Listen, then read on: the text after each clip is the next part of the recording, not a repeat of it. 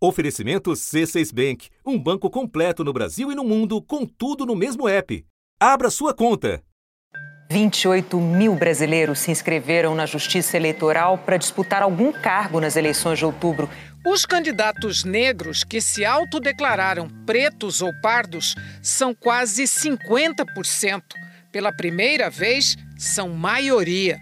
Se autodeclararam brancos, menos de 49%. Considerando apenas as mulheres que se autodeclararam pretas, houve um aumento de 37% em relação a 2018. O Brasil elegeu um número recorde de negros para a Câmara dos Deputados. Vão ser 135 parlamentares declarados negros, que são os pardos ou pretos, segundo o IBGE. Essa é a maior representação da história, mas ainda segue abaixo da proporção verificada na população. Números resultantes de um longo processo no qual um marco importante foi a autodeclaração racial de candidatos implementada pelo TSE em 2014. O Ministério Público Eleitoral enviou mais uma recomendação aos diretórios e dessa vez sobre a autodeclaração de raça e cor. Essa recomendação aos diretórios e partidos políticos é para que eles orientem os seus filiados e as suas filiadas, em especial e principalmente aqueles que vão disputar uma vaga no, nos legislativos, tanto estadual quanto federal para que tenham atenção especial aí ao preenchimento adequado do formulário de registro de candidatura com atenção a essa questão da autodeclaração de raça e cor. Avanço inequívoco num país de maioria negra, o que não impede acidentes de percurso, como mostrou o levantamento feito pelo G1 durante a campanha deste ano. Nove em cada cem candidatos que disputarão as eleições de 2022 mudaram a autodeclaração de cor e raça dada em 2020. Mais de um terço dessas mudanças ocorreu com candidatos que se declararam brancos nas eleições municipais e neste ano se declararam negros, ou seja, pardos ou pretos o MP Eleitoral é, alertou que, caso seja constatada fraude na declaração de raça e cor, é possível que haja uma investigação a respeito de possível prática de crime de falsidade ideológica eleitoral. Abertas as urnas, apareceram as conquistas muito felizes por termos eleito a primeira deputada federal negra do Paraná. Isso é muito importante porque é um passo no sentido da reparação da dívida histórica que o Brasil tem com a população negra e, portanto, a importância de estar nesse espaço para também promover políticas de reparação. O Congresso uh, eleito tem um, um, perfil muito, muito é predominantemente conservador, mas eu acho que é importante o reconhecimento de que muito debate na sociedade nos últimos anos em relação a mais representatividade, a uma ocupação mais diversa dos espaços de poder, era necessário e obteve resposta do, do eleitorado. São mais mulheres negras. E também um problema. Muitos dos que se apresentaram como negros não são, nas palavras dos especialistas, socialmente lidos assim.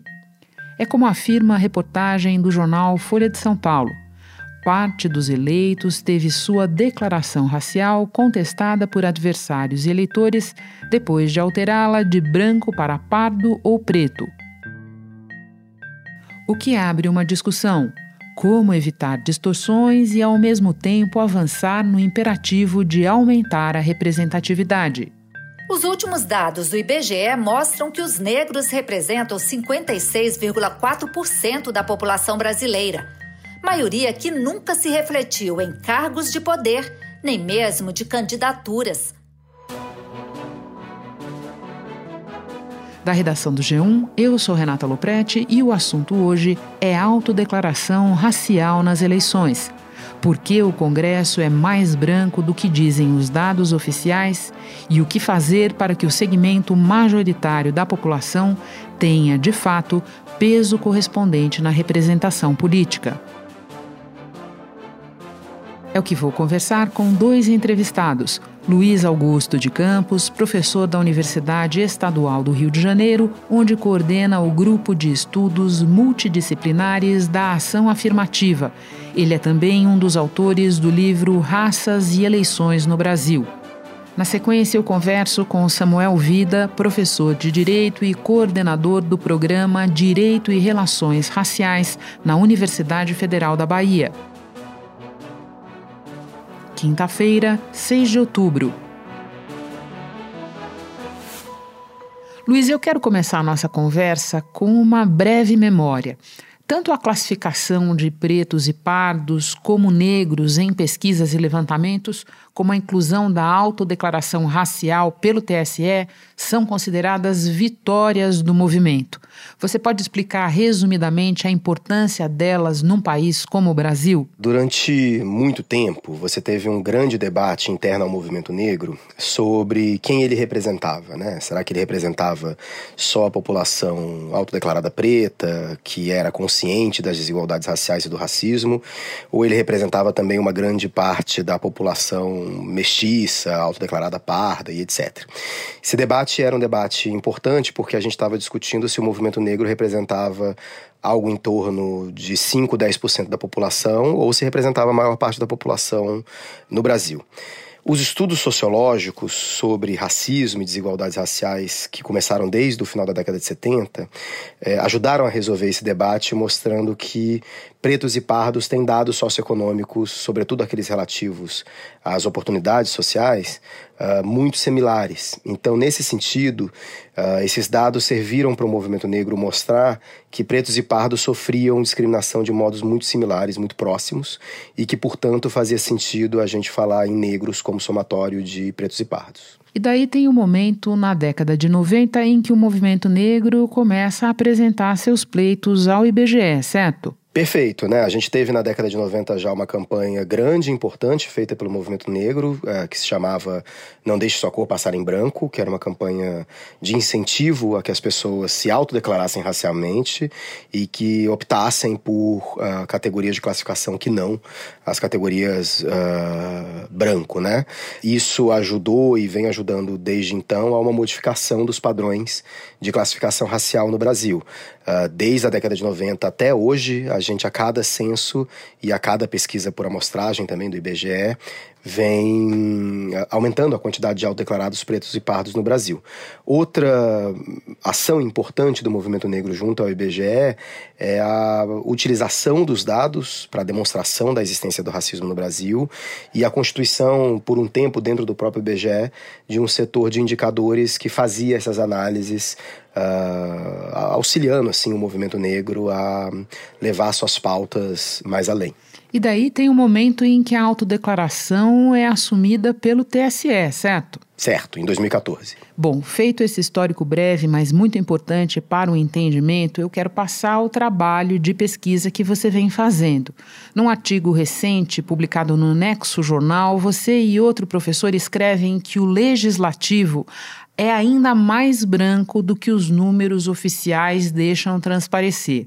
Como é que vocês chegaram a essa conclusão? A gente sabe que raça é uma construção social. Então, quando a gente fala de grupos raciais, a gente não está falando uh, da existência de grupos biologicamente diferentes. Não se trata disso, né? A gente basicamente está falando do fato de que as pessoas classificam umas às outras de modo diferente. E isso faz com que determinados grupos, classificados como pretos, pardos, indígenas, sejam mais suscetíveis a sofrer discriminação. É, a questão que se coloca em relação à política, mas não apenas às eleições, mas também às políticas de ações afirmativas, é em que medida tomando raça como uma construção social, a gente pode dizer que uma autodeclaração racial foi correta ou é consistente com o modo como uma pessoa é percebida pela sociedade. Para a gente contornar esse problema, o que a gente fez, eh, eu e o professor Carlos Machado, eu no GEMA e ele no grupo Flora Tristã, eh, o que a gente vem fazendo já há alguns anos é submetendo as fotos uh, dos candidatos nas eleições. A gente fez isso desde as eleições de 2012, reeditou nas eleições de 2018 e agora nas eleições de 2022. Então a gente submete as fotos dessas candidaturas a um grupo plural de pessoas. Essas pessoas uh, heteroclassificam esses candidatos, ou seja, dizem qual cor que elas atribuem a, esses, a essas candidaturas. Uh, e aí a gente compara essa heteroidentificação, essa heteroclassificação, com a autodeclaração registrada lá no TSE, como você uh, mencionou, o TSE registra desde 2012. 2014 essa autodeclaração racial. E aí a gente adota um critério bastante, digamos assim, tolerante para definir o que seria uma discrepância de declaração racial. Então, no caso das eleições de 2022, a gente trabalhou com três classificadores. Se os três classificadores consideravam um candidato ou candidata como branco, Uh, mas esse candidato se registrava no TSE como preto ou pardo, então a gente considerava aí que houve uma discrepância. Uh, dentre os eleitos na Câmara Federal, a gente identificou, uh, dentro dos 134 pretos e pardos, autodeclarados pretos e pardos, 60 casos, o que dá mais ou menos 45% de discrepância. Uh, são pessoas que tendem a ser vistas como brancas, mas se autodeclararam como pardas. Isso mostra pra gente que um parlamento que teria aí algo em torno de 13, 14% de pretos e pardos, tem na verdade bem menos do que isso, algo em torno de 9% ou por aí vai. Então, mostra que esse parlamento é mais branco do que o que a gente imaginava antes. Luiz, por fim, eu quero te ouvir sobre como explicar isso. Quais seriam os principais fatores que podem estar por trás dessas inconsistências, desses números que vocês descobriram? Eu acho que tem múltiplos fatores, uh, mas a minha hipótese é de que alguns desses fatores são mais fortes. Existem várias provisões hoje em vigência no Brasil de incentivo ao lançamento de candidaturas pretas e pardas. A maior diversidade do perfil dos candidatos reflete políticas públicas estabelecidas nos últimos anos, tanto pelo Congresso Nacional quanto pela Justiça Eleitoral. Como, por exemplo, a exigência de que os partidos reservem, no mínimo, 30% do fundo eleitoral para a campanha das candidatas mulheres. E a nova regra que determina que os votos nos candidatos a deputado federal, negros e mulheres, serão contados em dobro no cálculo dos recursos públicos destinados aos partidos. E alguns dos meus colegas argumentam que esses incentivos uh, levam determinados candidatos brancos a se colocarem como pretos e pardos. Uh, eu, particularmente, acho que isso existe, mas eu, particularmente, não acho que essa seja a explicação mais fundamental. Primeiro, esses incentivos no Brasil são ainda muito fracos, muito complexos e muito recentes, e quando a gente analisa essas discrepâncias de classificação, a gente vê um padrão histórico mais ou menos similar, ou seja, a gente não vê uma mudança a partir do momento que esses esses incentivos foram criados, né? Eu acho que existem outros fatores explicativos. Um primeiro deles é a fluidez de classificação racial que existe no Brasil e o fato de que esse debate ainda é muito recente para muitas pessoas. Então, muitas pessoas se classificam como pardas, ou brancas, ou pretas até, uh, ou indígenas, ou amarelas, no automático. Assim, elas não pensam muito sobre aquilo e não associam aquilo a, uma, a um ganho, a um benefício. Uma outra coisa tem a ver com o modo como esse registro é feito, particularmente no TSE. Então, quem registra as candidaturas no TSE, muitas vezes sequer é o candidato. Então, quem preenche a ficha, quem manda os registros de candidaturas, normalmente é o partido. Então, normalmente você seleciona ali um burocrata do partido, um secretário do partido, que vai preencher essas fichas, que vai ou não entrar em contato com as candidaturas, e não existe nenhum controle formal sobre essa declaração racial. Eu, particularmente, acho que esse fator talvez ainda seja mais importante do que os outros fatores, mas só pesquisas futuras vão conseguir responder isso para a gente, né? Luiz, muito obrigada pela conversa. Volte quando você tiver novas conclusões, porque estamos interessados. Bom trabalho para você. Obrigado, Renata. O prazer foi todo meu. Espera um pouquinho que eu já volto para conversar com o Samuel Vida. Com o C6 Bank, você está no topo da experiência que um banco pode te oferecer você tem tudo para sua vida financeira no mesmo app, no Brasil e no mundo todo. A primeira conta global do país e atendimento personalizado, além de uma plataforma de investimentos em real e dólar com produtos exclusivos oferecidos pelo C6 em parceria com o JP Morgan Asset Management. Quer aproveitar hoje o que os outros bancos só vão oferecer amanhã? Conheça o C6 Bank.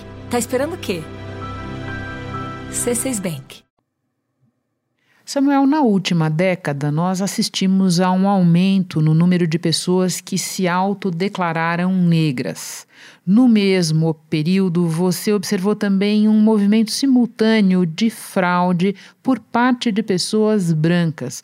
Você pode desenvolver essa observação para nós? Esse é um dado que tem chamado a atenção dos que estudam a temática, porque ele indica uma alta probabilidade da convergência de dois fenômenos distintos. O primeiro deles é a crescente autoidentificação positiva por parte de pessoas negras. A história política do país mostra que só a partir de 1932 houve uma preocupação maior de garantir que os brasileiros tivessem condições para votar livre de pressões. Até o final do século XX, o conceito de direitos humanos era aplicado aos povos indígenas, aos negros e às mulheres de forma muito desigual. Depois de um período muito longo em que a identidade racial negra sempre esteve desqualificada e associada a estereótipos negativos, nós temos assistido nas últimas décadas, por conta de uma intervenção do movimento negro,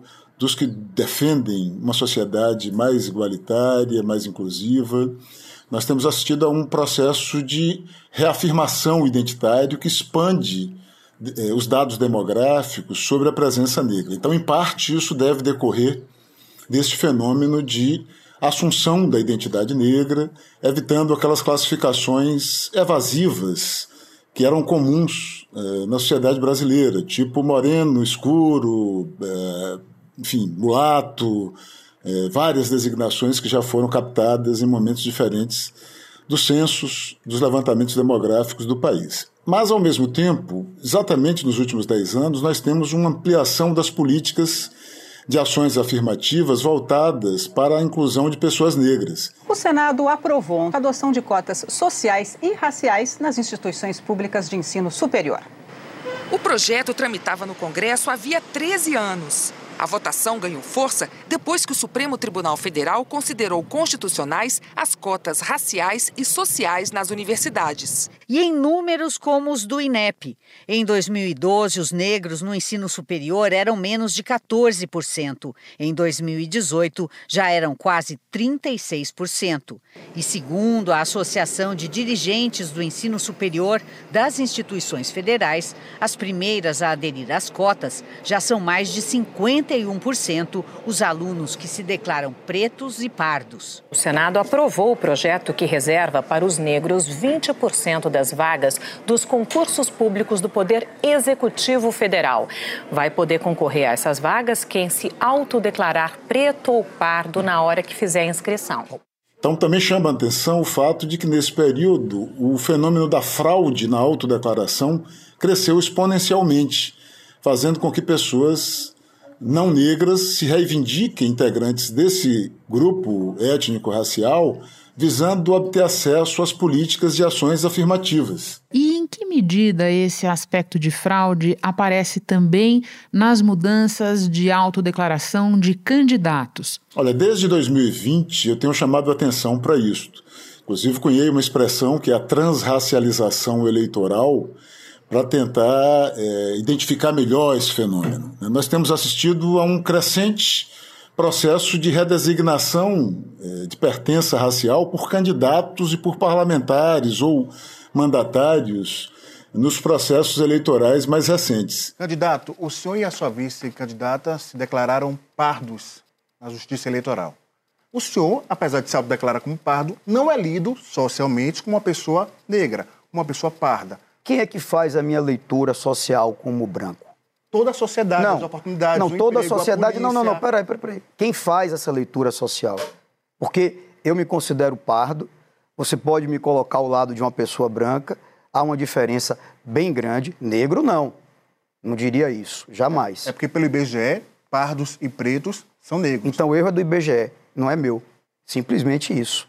E isso coincide, é, de forma bastante sugestiva, com as definições adotadas pelo TSE no sentido de assegurar melhores condições de competitividade eleitoral para candidaturas negras. Várias candidaturas, vários candidatos que já concorreram em outras eleições, é, se autoatribuindo a condição de brancos, passam a se declarar pardos, em alguns casos extremos até pretos, e passam, portanto, a se colocar como é, clientela como destinatários das políticas afirmativas no acesso a recursos, na garantia de condições mais favoráveis a disputa eleitoral. Para fins de distribuição aí, tanto do fundo partidário, tanto quanto do fundo especial de financiamento de campanha entre os partidos políticos, os votos às candidatas mulheres ou candidatos negros aí para a Câmara dos Deputados nas eleições realizadas neste ano de 2022 até o ano de 2030 vão contar em dobro. Mas 22 partidos ignoraram essas regras na eleição passada. Estavam sujeitos a punições, como multas, devolução de valores ou suspensão do fundo partidário.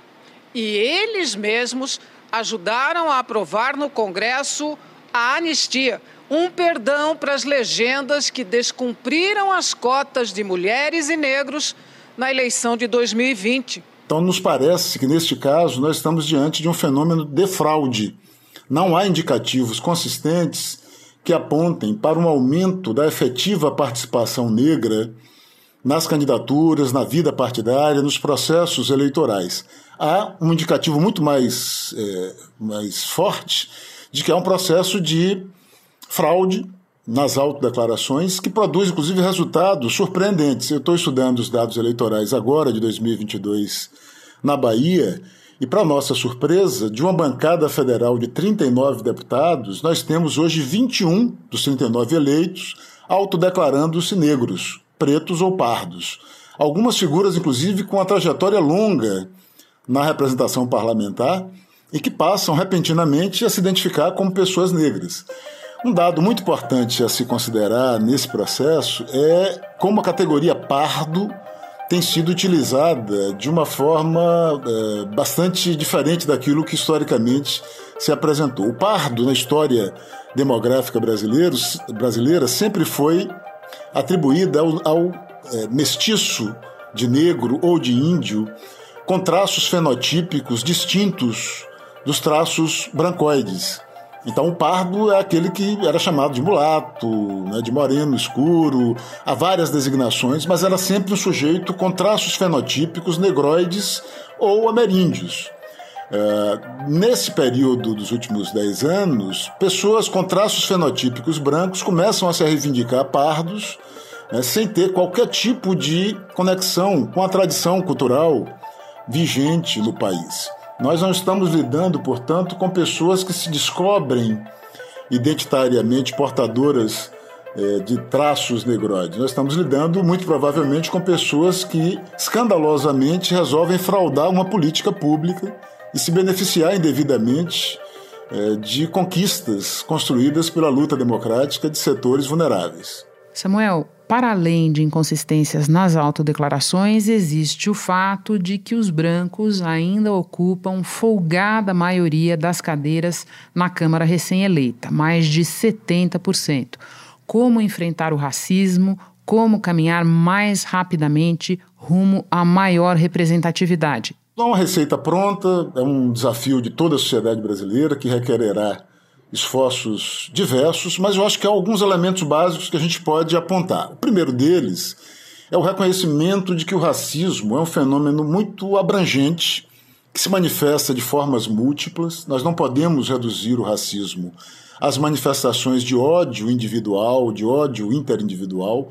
O racismo abarca manifestações muito mais complexas, e nesse sentido é importante destacar que uma das formas mais perversas do racismo é a do racismo institucional, aquele que se entranha nas instituições, nas suas formas organizativas, em suas normas de organização, em sua cultura funcional e que, portanto, opera uma lógica de exclusão racial sem precisar invocar expressamente raça, a partir de uma naturalização da ideia de pertencimento a determinados espaços ou de determinadas representações a determinados perfis étnico-raciais.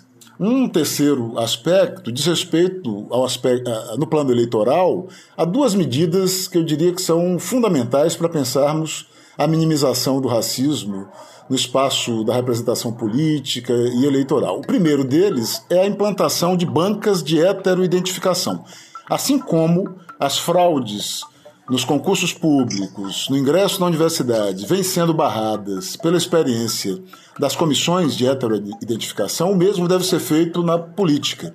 Nós precisamos que os candidatos que se autodeclaram pardos e pretos sejam atestados por uma comissão habilitada para tanto.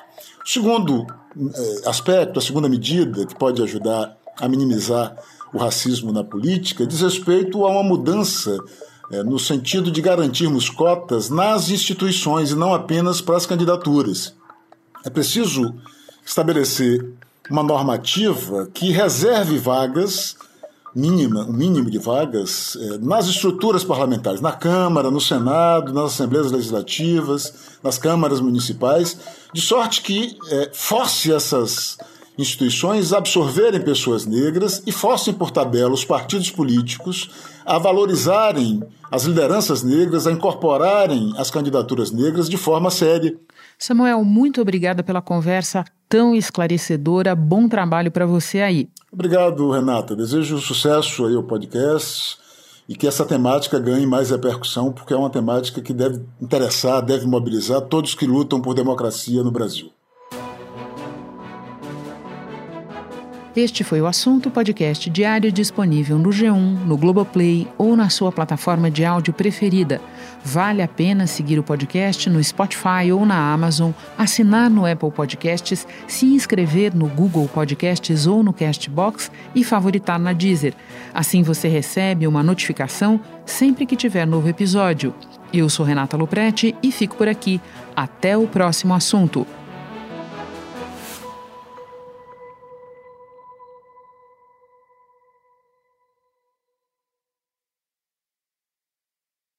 Você no topo da experiência financeira que um banco pode oferecer. Escolha um banco completo no Brasil e em qualquer lugar do mundo. Abra sua conta no C6 Bank.